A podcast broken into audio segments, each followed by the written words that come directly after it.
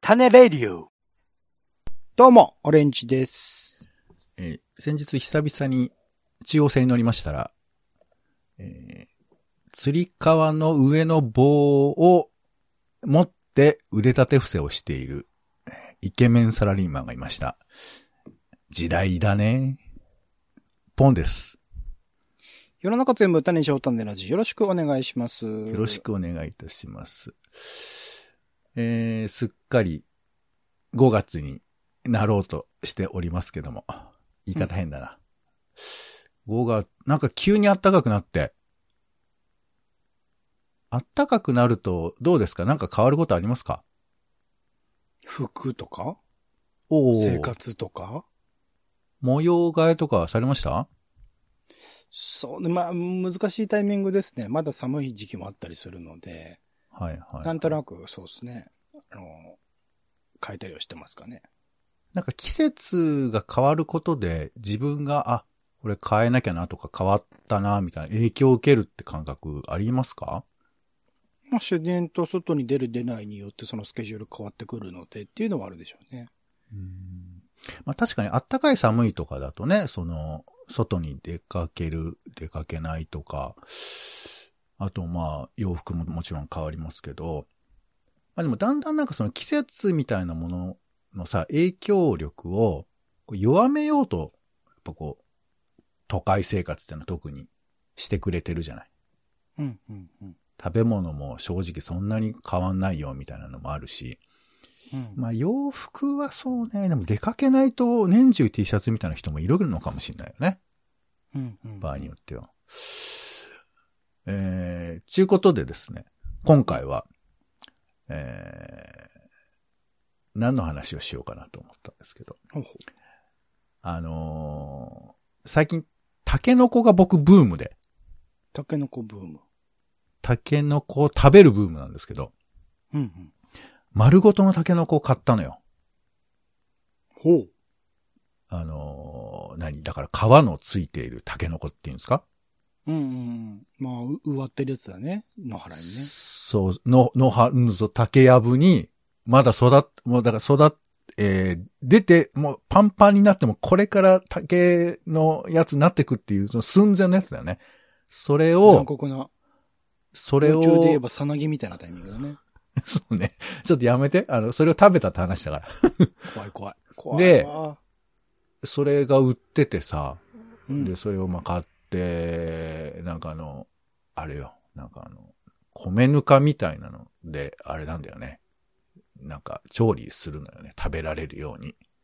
うんで、まあ、それでなんか一生懸命やってさ、結構でかいタケノコが、どんどんちっちゃくなっていくっていう、ちょっと寂しいやつもあるんですけど、なんかめくってめくって、えーカットカットみたいにしていくと、意外とちっちゃくなるんですけど、あ。いいじゃないですかうんうん。まあ、それを食べてて思ったんですけど、タケノコって、時期が来ると、もうこれた、あの、タケノコじゃなくて竹になっちゃうわけ。ああ、じ生えてたらね。ぬ抜けてたらさすがに竹にはなれないもんね。えー、でもね、抜けてても変わっていくのよ。へえ。抜けてても、まあ、本当のあの、硬い竹にはならないと思うんですけど、う、なんかへメタモルフォーゼしし続けるのよ。え。あ、だから、あ、竹って本当に成長早いんだな、みたいな。だから、まあ、切られたことを忘れてるぐらい勢いがあるんだろうね、きっと。なんかまあ仕組まれてるんでしょうね。その、遺伝子的なことにね。うん。はい。ということで、今回はですね、えー、料理の話をしたいと思います。ほうほうほう。はい。料理とその影響についてということで。はい。これなんかの特集ですかなんかのテーマですかこれはね、あの、料理をメディアとしてメディア覗きにしようというふうに今ずっと思ってたんですけど、すごいなそれも無理やかななんて、無理やりかなとか思ったりもしてるんですけど、まあメディア覗きとしとこうか、じゃあ今日は。わかりました。はい。うん。ちゅうことで、あのーいや、つまりさ、あの、食べ物っていうのは、まず季節を伝えてくれるものなのよ。一つは。うん。うん。うん。だけど、全然そういうの意識してなくて、僕。うん。だからタケノコは、だから春のものなわけですよ。うん。春っぽいですね。だから多分この時期を、この4月ぐらいの時期を超えてしまうと、タケノコはもう竹になっちゃうわけ。うん、うん、うん。だから以前、えっ、と、うんなんかあの、千葉の田舎の方に行った時に、竹林がうわーって植わってるところとかの、あのおじさんとかがもう大量にタケノコをみんなに振る舞ってて。うん。でそれなんで振る舞ってるのかなと思ったら、もう竹がめちゃくちゃ生えてくるから、もうとにかく竹のこの時点でバンバンカットしていかないと、もう大変なことになっちゃうのよ。うん、うん、うん。竹ってその、伸びるのも早いし、こうどんどん人、人の土地に侵食してくるっていうか、隣の人がぐんぐん壁とか突き抜けてきたりするらしいんで。うんだから、もちろんその竹を植えることで家は守られたりもするんですけど、放っておくともう大変なことになっちゃう。うん、うん。どっかの、世界のどっかで竹がそういうやばい、何あの、外来種みたいに指定されてるんじゃなかったかな。うん、うん。まあ、みたいな存在だから、だから春にわーっとカットしないと、いない、しないとしょうがないし、それ以降は、まあ、食べ物って感じじゃないわけですよ。竹だからね。うんうんって思うと、竹の子食うってやっぱ春のことなんですよ。うん、うん。意識したことありますうーん。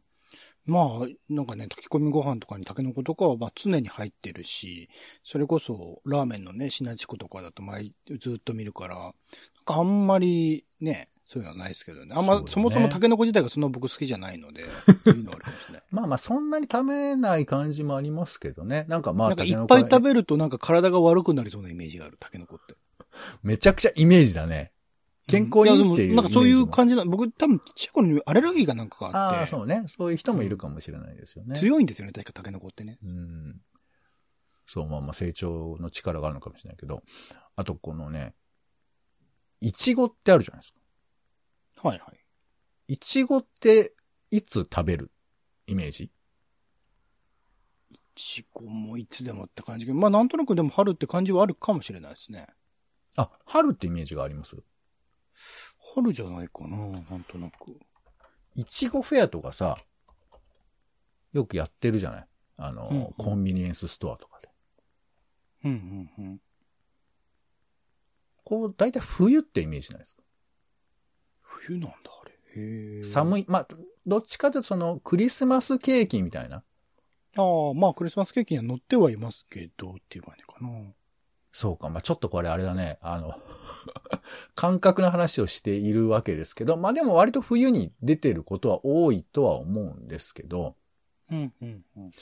なんか、聞いたとこによると、あの、やっぱりこれも初夏、まあ、春から夏にあたり。だから実は春に取れるんですけど、うん。冬に出てるイメージが多分ある。うんうんうんうん。だこれでもビニール栽培とかすればいいし、まあ、えー冷凍技術みたいなのもあるんでしょうから、そういうので取れたりはするんでしょうけど。あ、そうね。あ夏に取れるっていうのもあるんだね、日本だとね。うんうん。でも冬に出すものだから、それどうすんだって話じゃないですか。うんうん。だから、これ、これはちょっとあれだね、あの、季節を呼ぶ、あの、お伝えする食い物としてはちょっと微妙なんですけど、冬に、あ、冬にイチゴが来た、ああ、冬だなと思うってことはあると思うんですけど、実際は冬じゃないっていう。うんうんうん。イメージの違いね。そうそう、食い物もあるみたいなことで。だから、こう、食べ物がいろんなことを伝えてくれたり、逆に何かによって食べ物が伝わったりってことは結構あると思うんですよ。うんうん。うなぎとかもそうですよね。うんうん。うなぎも夏の土用の牛の日に食うってイメージありますけど、まああれも俗説ですけど、あの、平賀源内っていう起業家発明家発明。えーなんかいろいろ言われてますけど、えー昔西田敏行が飛んでるひな平賀源内っていうドラマで演じてましたけど、西田敏行だったんだ。へえ。激フルですけどねそうからね。あの、なんか空を飛んでる、えービジュアルが検索すると出てくると思いますんで、ぜひ検索していただきたいですけど。どういうことだよ飛べない豚はただの豚じゃなかったのかよ。いやいや、豚とか言うなよ。 それはあれですから、えっ、と、和歌山玄三さんかな声はね。うんえーその平賀源内が夏にうなぎを売るためのコピーとして、土用の牛の日というのを作ったというふうな話があって。うん。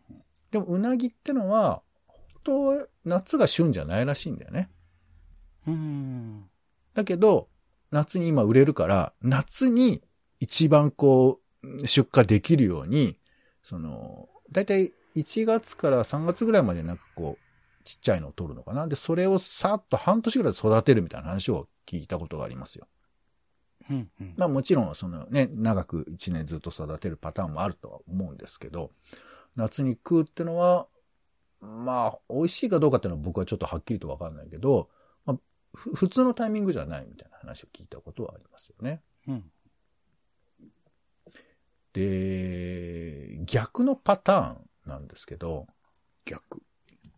なんかこれ見てて、これ食べたくなったなって、ありますああ、びっくりドンキーみの CM 見て、ああ、びっくりドンキーのハンバーグ食べてえなって思いましたよ。それはもうもう本当直球よね。直球。うんだから昔で言うと、本当まあ、ちょっとこれはあの、 結果と、あの、原因が全くずれるけど、あの、はじめ人間ギャートルズってさ、はいはい。あの、古い、まあ、漫画、えー作者の名前は、なん、えー、園山俊二さんかなが書いてる、イメージはありますよ。はい。そうそう。それで、その、まあ、原始時代の物語なんですけど、そこで、あの、骨付き、骨付きっていうか肉付きの骨みたいなのをみんなが食ったりするんですけど、でっかいやつね。んそう本当あれを漫画のイメージのやつですよね。ねあれを再現したやつがどっかのお店で売ってるとかありましたけど、でもああいうものとか食いたいなみたいな、アニメ見て食べたいなとかもあるじゃない。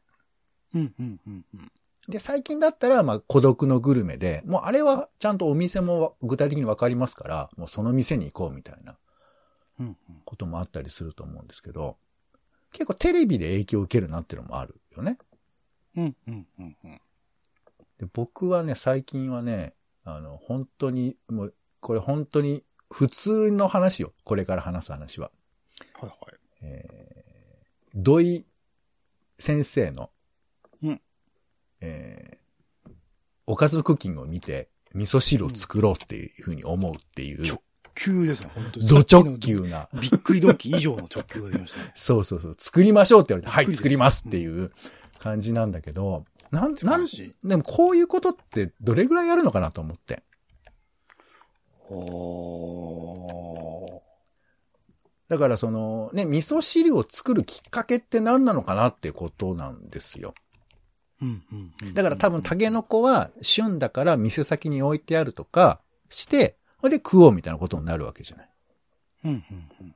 だけど、味噌汁改めて食べましょうって多分あんまり言われないじゃない。うん。なんか、どのタイミングで皆さんも味噌汁食べようって思うのかなと思うんですけど、僕は、あの、言うとね、スープとかも、まあ、これも、それはそれのルーツが気になるけど、中華スープばっかり作るタイプなのよ。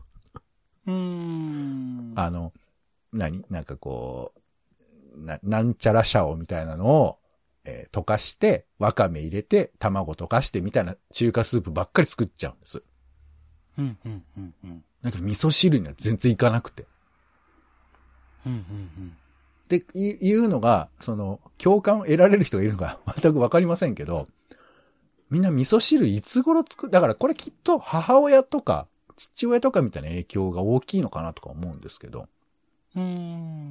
だって小学校の給食で味噌汁飲んでたから味噌汁作ろうと思った人っているのかね。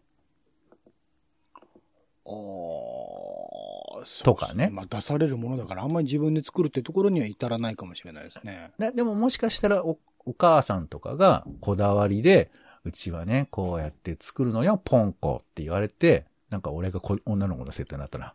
お袋から習わなかったな。まあいいけど、あのポン、そうだよって言われて作る、作ってたらなんかそういうのはあると思うけど、俺習わなかったんだよね、なんか。うん。っていう、まあ、はい。なんでテレビで僕は作ったりとか。あとテレビで言うと、最近あの、ボル塾の田辺さんが、あの、うんチャイがうまいっていうんで、チャイブームが来たりとかね。なんかすごいみたいですね。田辺さんね、スイーツとそうかそう開発されて。で、チャイ、チャイのこの店がうまいのよ、みたいなこととかさ、なんかお、お店の名前とか紹介してくださって。チャイの違いはさすがに俺わかんなかったな。いや、こでもなんか、田辺さんってすごいんだよね。その、もう田辺、田辺さん自体がメディアになってるっていうか、あの人の言った言葉だと信じたくなるみたいなさ。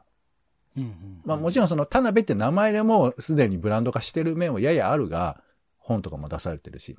だけど、なんか田辺さんの言葉がなんかさ、胸にスッと入ってくるのね、なんか余計な飾りなく。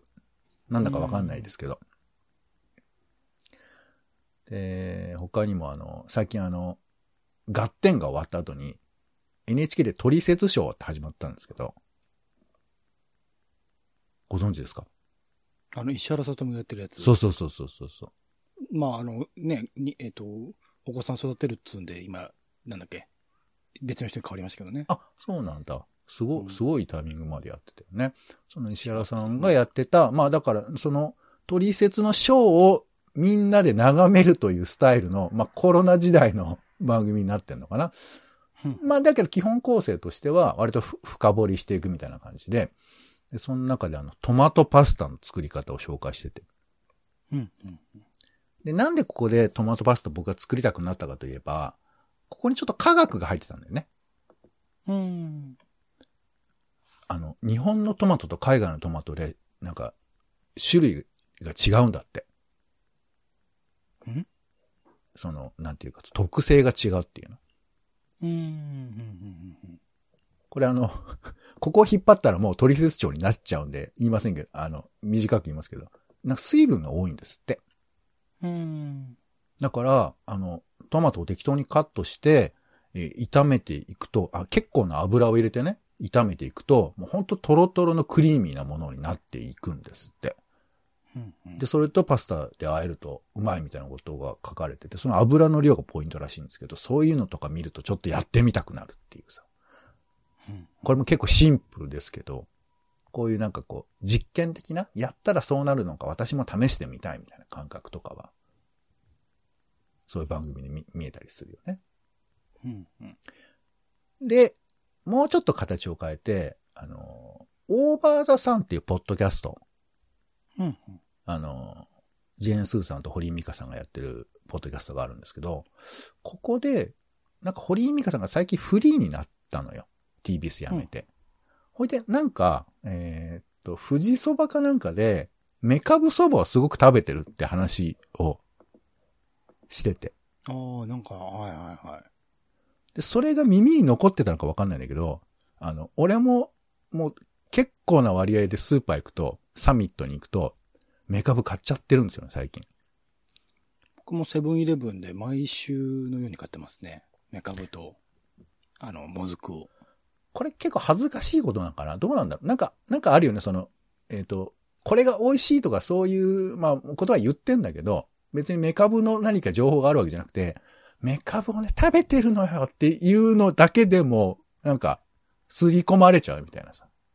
うんうん。だから我々もこう、おしゃべりの中でなんか時々するじゃないですか、なんか食べ物の話を。うんうん。そしたら気になっちゃう人とかもいるのかなと思ってさ。聞いてるとね、あるかもしれないですね。そうそう、なんかその、うー何いや、本当に、飯の後は絶対パルム食べるよね、みたいな話とか聞かされるとさ。うん。ありますかちなみに。あの、何か飯を食べた後に最後に締めるものが、うちの中に。締めるものはないですね。俺は、俺必ず甘いもの食べちゃうけどね、未だに。へえ。良くな甘いいなもとのは思う。甘いものを食べる時間、なんか3時台とかにですね。あー本当にきっちりしていた親御さんの育て方が良かったんですよ。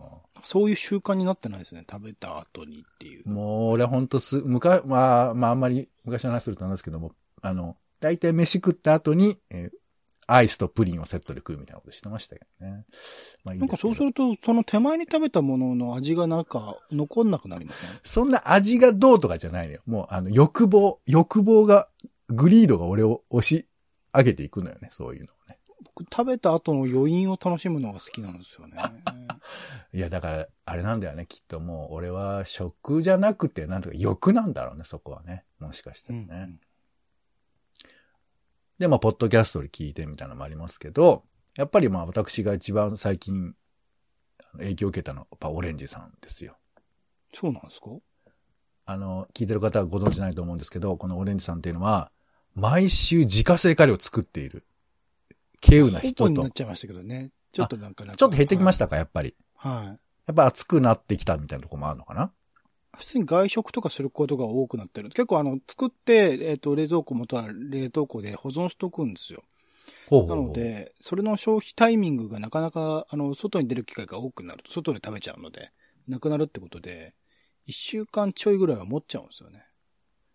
それでもさ、あの、ちょっと、そんなにその、ほんただ食べるためっていうことなのか、やっぱ少しこう、研鑽を積むというか、そういう意味もあったりするんじゃないの修行じゃないけどまあ、そうっすね。コレクションをしていくみたいなそのための時間みたいなものの楽しさ。コレクションはあれだけど、まあ基本的にあの、一つの、えっと、レシピ本、インドカリーコさんの初めてのスパイスカリーみたいな本があるので、そこから選んで、まあその時々でスーパーとかで買えたものとかからピックアップして作る感じですけどね。なんかその話を聞いてさ、うん。なんか、まだそこまで行ってないんですけど、とりあえず僕ができているのは、えー無印良品でちょっと変わったカレーを買うっていうところまでは行ったのよ。なるほどね。美味しいらしいですからね、無印ね。食べたことないけど。だスパイスカレーをね、まあ、オレンジさんは作っていらっしゃるんですけど、これがね、なんか、それ聞くとやっぱ食べたくなるっていうか、うんうん。だやっぱひ友友達が、知り合いが、なんか、特に食べたみたいな話すると、やっぱ気になるよね。うーん。そう。なんだろうね。なんか、あの、スーパーの店先で並んでいるっていうのも、もちろん主婦の人とか、まあ、僕もね、行ったら気になったりはするんですけど、やっぱこう、人から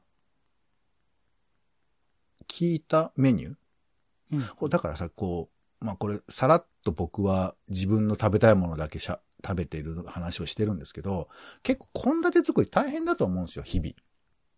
あまあね、ご家庭があったりするとね、そうですね、そうそうそう。で二人で暮らしてたとしても今日何作ろうかっていうさ、時結構困るじゃないですか。うんうんうん。だからそういう時にやっぱこう、だから情報収集みんなしてるんだと思うんですよ。うんうんだからほんと季節のものっていうのも、僕はすごく適当に今まで考えてたけど、季節でメニューが決められるっていうのはちょっとありがたくはあるじゃない。うんうんうん。ああ、そろそろ秋だからサンマの時期だね、なんてことを言えると、頭の中でこう、うっすら献立ができるみたいなさ。うん。で、まあそこに先ほど言ったまあテレビだとか、人が喋ったみたいなことが入ってはくるんだと思うけど、だから結構食の情報って、こう間接的に、直接的にこう手に入れないと、こうめ、献立が決められないってのはあるじゃない。うんうんうん。で、逆に言うとその飯に、あ飯にこう深掘りしていくことで情報が多分付加していくんだとは思うんですよ。うんうん。まあ、結構メニューを作るところとかで終わったり、食べて終わっちゃったりとかするところはあると思うから、まあその、献立の循環みたいな、献立の下に紐づいている。だから俺もそのタケノコに紐づいている情報とかあんま知らなかったから、ちょっとこう検索してみるとそういうことが出てきたりするんですけど、まあ、献立を考えることと献立から知ることっていうのがあるんだろうな、なんてことをちょっと思ったりとか、うんうん。飯のネネネタをどこから手に入れてんのかなみたいなこととかは、ちょっと人に聞いてみたいなって思ったりはするんですよね。うんうんうん。オレンジさんは、献立どうやって決めてますもうスパイスカレーさっき言ってたレシピなんで、そこに書いてあるものから、任意に材料から選んで決めてるって感じですね。スパイスカレーい以外は以外は別に家で作ることほぼほぼないっすね。あ、そうなんだ。あの、うんなんかご家族に出されたりとかそういうのはないんですかないっす。あ、ああ、そうなんだ。じゃあ、ああの、、ご家族でご食事されるときは、まあお母様かお父様がうん。ご飯を作られると。うん。聞かれたりしないですか何食べたいの俺ちゃんつって。別に、特にないっすね。あの、作られたものを居候として普通に残されたものを食べてるだけなんで。えーじゃあお母さん、お父さんの好きなものが出てくるってことなのかななのかわかんないですけど。え、しょ、その献立の話はしないんですか虚構なんだとか。か。うんい、や、してあげてくださいよ。うんそれ喜ぶと誰思うよ。いや、誰本当誰にし。てんの何なんだ誰視点のといえば、あうの、ん南極料理人の西村の視点ですよ。うんうん南も極ちろん、料あ理の、人。食べた後に美味しかったごちそうさまは言ってますけど。いやいや別に、まあまあいいんそのですけ作るもど。のについて、うんだかんだは全く言わないです。そうですか。いや、まあ別に言わなくてもいいんですけど、僕、そのね、南極料理人のあの、坂井正人が演じる西村を見てて、まあ別に言わなくてもいいんだけど、なんか一言言ってほしいなって気持ちもちょっと垣間見えたりするのよ。うん。うんレレシピについていやいや、レシピってか、今日はこれなんだねっていうさ、それを選んだみたいなこととかさ。うんうんうんきっとそあれそういうのは言います。そういうのは言います。あの感想としては言いますけど、はい作る段階において何かあの注文つけたりとは全くしないってことです。はいはい。いやいや、別に俺、なんか悪いことを言えって言ってるわけじゃないですからね。だからどういう会話をされてるのかなということなんですけど。うんうん。そう、だから、その、この決めるねっていうところには実はこういうふうになんか話すことが実はあると思うんだけど、あんまりそういうこと喋んないじゃない。わざわざ。